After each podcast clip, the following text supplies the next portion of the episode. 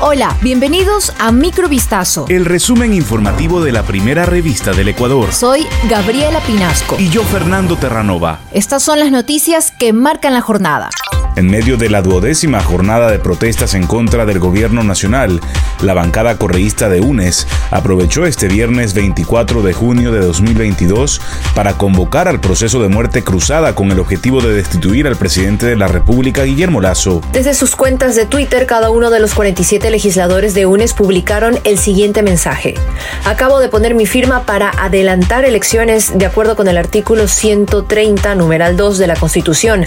Mi cargo a disposición de mi pueblo. De su lado, la presidenta del movimiento político, Marcela Guiñaga, manifestó que la resolución, que busca adelantar elecciones presidenciales, estaría motivada en la grave crisis y conmoción interna que vive el país. Mientras que el expresidente de la República y líder de UNES, Rafael Correa, celebró la acción y dijo sentirse orgulloso de su bancada. Ayer Lazo calificó a Correa como golpista luego de conocerse su intención de reunir firmas para la revocatoria del mandato presidencial.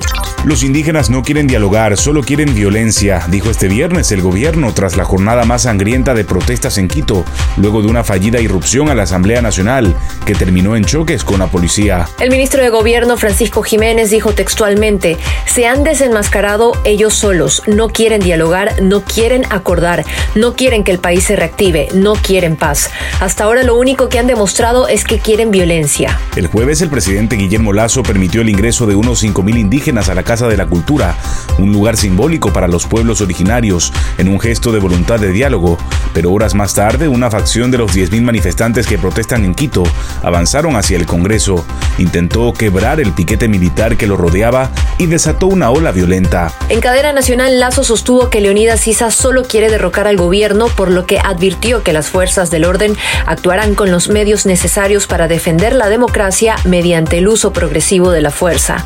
También pidió a los manifestantes indígenas que regresen a sus comunidades.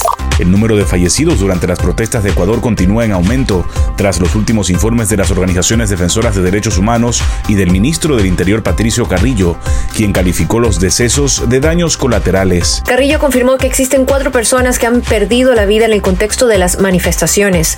Lo dijo durante una visita al hospital de la policía para revisar el estado de una docena de agentes heridos durante los enfrentamientos que se suscitaron este jueves en el centro de Quito. Las Fuerzas Armadas indicaron a su vez que militares quedaron daban seguridad a un convoy con alimentos fueron asaltados por un grupo violento en Caspigasí, resultando 17 soldados con heridas de gravedad. El titular de la cartera del Interior deslindó cualquier responsabilidad de la policía en el fallecimiento de estas cuatro personas. Cuatro funcionarios de una organización internacional de derechos humanos fueron agredidos durante la jornada de protestas en Quito, que este viernes cumple 12 días de movilizaciones. Human Rights International denunció que los hechos violentos ocurrieron mientras realizaban un trabajo de investigación y verificación del paro nacional convocado por el sector indígena en contra del gobierno de Guillermo Lazo. Y que en ese contexto sus representantes fueron víctimas de violencia física, hurto e incluso intentaron retenerlos ilegalmente, por lo que luego de una reunión de emergencia de Human Rights International se determinó el retiro inmediato de sus cuatro funcionarios en Ecuador. Además, el organismo convocó al diálogo entre Guillermo Lazo y la Confederación de Nacionalidades Indígenas CONAIE, que es liderada por Leonidas Sisa. Human Rights International ha señalado que las manifestaciones en Ecuador están tomando un rumbo diferente al de la lucha pacífica y de la reivindicación de los derechos colectivos. Ayer informó que incluso verificaron el uso por parte de manifestantes de armas de fuego, bombas Molotov y armas blancas.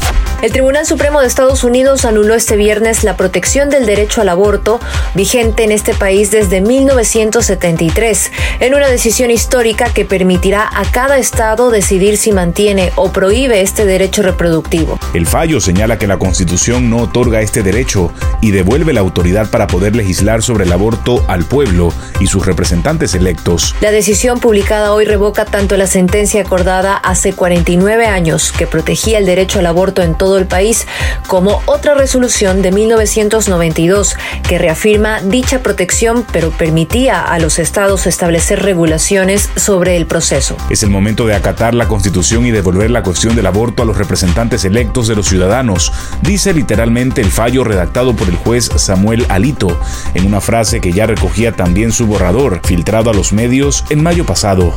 Esto fue Microvistazo. El resumen informativo de la primera revista del Ecuador. Volvemos mañana con más. Sigan pendientes a vistazo.com y a nuestras redes sociales.